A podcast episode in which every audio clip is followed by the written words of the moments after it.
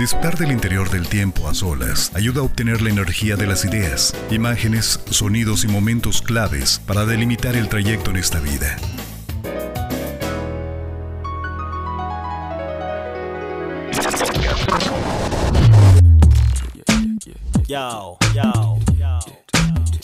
Introverso Podcast. Introverso Podcast. Podcast. Un espacio que pondrá en sintonía cada elemento de la mano de Yasmín Delgado. Yasmín Delgado.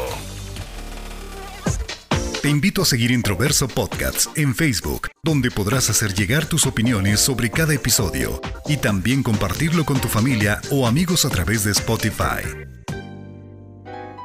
Muchos factores pueden desencadenar las pesadillas. Problemas personales, de salud, estrés, depresión y ansiedad. Aunque algunos investigadores aseguran que las pesadillas tienen ciertos beneficios, como el de evitar situaciones dolorosas y traumáticas reales, por lo que ayudan a procesar nuestras emociones. ¿Qué te parece si platicamos un poco de este tema en el día de hoy?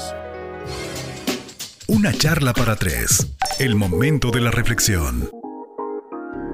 En muchas ocasiones he pensado que si mis sueños fueran transportados a la pantalla grande, pudieran ser una excelente película del Oscar. Porque son sueños raros, extremadamente raros, donde mi mente genera situaciones realmente entretenidas que ni hasta el mejor director de cine pudiera tener el día de hoy. En fin, normalmente cuando pasas por una situación difícil, a través de los sueños se reflejan tus peores temores y también la mente es tan maravillosa que muchas veces puede resolver un conflicto a través de los mismos. Pero lo que no me queda claro es que hace unos días vi un artículo que hacía mención de que las pesadillas eran un beneficio a la salud. Al menos esto es lo que comentó la investigadora y experta en el tema de nombre Isabel Arnold de la Universidad de la Sorbonne, algo así como en francés, en el que contactó 719 estudiantes de medicina que tenían que realizar un examen para ingresar a esta facultad y de ellos 539 confesaron que en los últimos seis meses habían tenido pesadillas con este examen y al final de comparar las respuestas de cada uno, pues se encontró que las mejores calificaciones fueron quienes tuvieron sueños aterradores. Es decir, que la angustia de tener que pasar este examen lo llevó al extremo de expresarlo a través de sus sueños con las peores circunstancias donde no lograrían hacer el examen. De esta manera es como se encontró que tener pesadillas traerían ciertos beneficios y demostrarían que nuestra mente se somete a cierto proceso para que mientras estamos dormidos trabaje a través de las emociones negativas. Ahora creo que esto sí tiene un poco de sentido porque creo que la mayoría sí hemos pasado por situaciones extremas de estrés y preocupaciones que los llevamos hasta nuestros sueños. Inclusive, si tu jornada de trabajo es tan pesada, literal, sueñas cuando estás trabajando. Pero lo que no logro entender es cómo una pesadilla puede convertirse en algo saludable. Para eso, vayámonos al diccionario de la Real Academia, en el que define a la pesadilla como un ensueño angustioso y tenaz, opresión del corazón y dificultad de respirar durante el sueño, preocupación grave y continua que siente alguien a causa de alguna adversidad y o una persona o cosa enojosa o molesta. ¿Cómo es que una pesadilla puede ser algo beneficioso? Esto me recuerda a una anécdota de las ocasiones que he tenido depresión. Siempre inician con pesadillas, después insomnio y finalmente ataques de ansiedad nocturna. Cuando se acercaba la noche o empezaba a oscurecer, se acercaba también ese temor en mí de tener que dormir porque sabía que no iba a poder dormir y esa angustia me generaba que no quisiera dormir. Y obviamente tuviera pensamientos catastróficos de ¿y si me quedo dormida y me ahogo? ¿Si me quedo dormida y entra alguien y nos roba? etcétera. Esto es parte de los síntomas que se van generando cuando inicias con una depresión y muchas veces por miedo a ser juzgado te callas y dejas que todo pase hasta que de plano ya no puedes solucionarlo por ti mismo. Lo que sí es cierto es que mientras dormimos, nuestro cerebro organiza y archiva ciertos recuerdos durante el día o del día anterior que también se van desempolvando en los sueños. Esto ha llevado a muchos investigadores a decir que los sueños muy reales o muy vividos, emotivos y memorables son manifestaciones de que nuestro cerebro almacena estos mismos recuerdos y cuando se trata de pesadillas se activa esta parte del cerebro que nos prepara para tener miedo como si estuviera entrenándonos para algo caótico. En el caso de estas pesadillas pudiera ser que estén relacionadas con un trauma del pasado. Por ejemplo, ¿a qué no le pasa que sueña comúnmente con algún familiar fallecido y al despertar sientes ese sentimiento de necesidad de volverlo a ver? Es el significado de que no has podido superar la ausencia de ese ser querido. Y aquí viene mi parte anecdótica. Cuando tuve la segunda depresión, la razón por la cual caí en esta etapa fue por el fallecimiento de mi abuela materna y recuerdo perfectamente que durante la primera sesión con el psicólogo no pude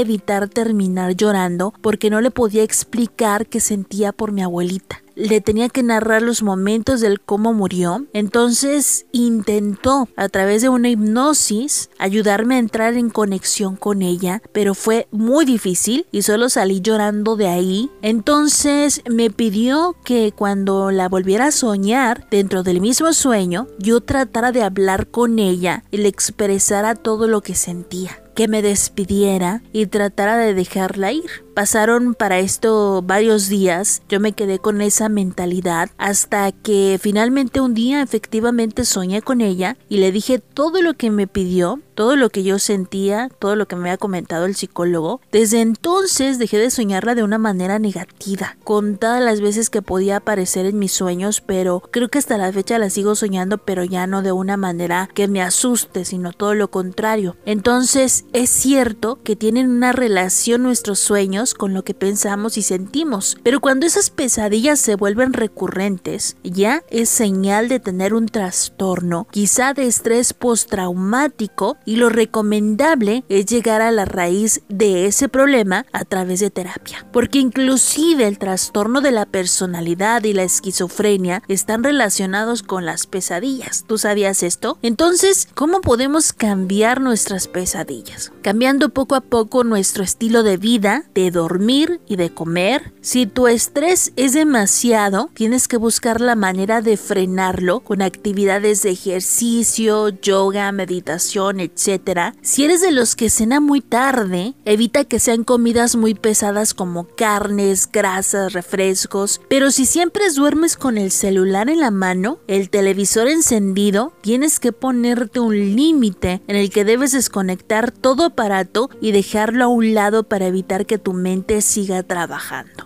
Hay algunos que dicen que no hay peor pesadilla que la realidad y por eso pues hay que aprender a trabajar y a vivir con la realidad y no dejar que estos conflictos cotidianos lleguen a nuestros sueños y también se vean afectados. Así que la próxima vez que tengas una pesadilla, intenta conectarte un poquito con ese momento para que no sea tan catastrófico y no despiertes con esa sensación de ahogo y de desesperación porque las pesadillas son lo primero que te ocasionan. Pero en fin, espero haberte hecho reflexionado también en este episodio. Te recuerdo que me puedes encontrar en Facebook como Introverso Podcast o como también Jasmine Delgado. También algo que quiero comentar antes de despedirme y esto viene a relación de que mm, muchos de los episodios que he realizado durante todo este tiempo van relacionados un poquito a lo que tiene que ver con los pensamientos, con la ansiedad, con la depresión, etcétera, etcétera. Te quiero recalcar que no soy psicóloga y que mucho de lo que te comento es algo de lo que yo pienso y de lo que he investigado y de lo que los psicólogos, en este caso especialistas, me han dicho. Y yo investigo mucho, leo mucho y obviamente pues hay que aprender a ser un poquito de perspicaz sobre este tipo de temas. Entonces, pues todo lo que te diga en este y todos los episodios, yo espero que te funcione muy bien y créeme que te lo digo porque yo lo siento, es decir, que si te hablo sobre la depresión es porque yo he tenido depresión, si te hablo de la ansiedad es porque yo he tenido ansiedad o sigo teniendo ansiedad. Entonces, es mi manera de decirte que no eres la única persona y pues es una conexión que yo quiero hacer contigo a través de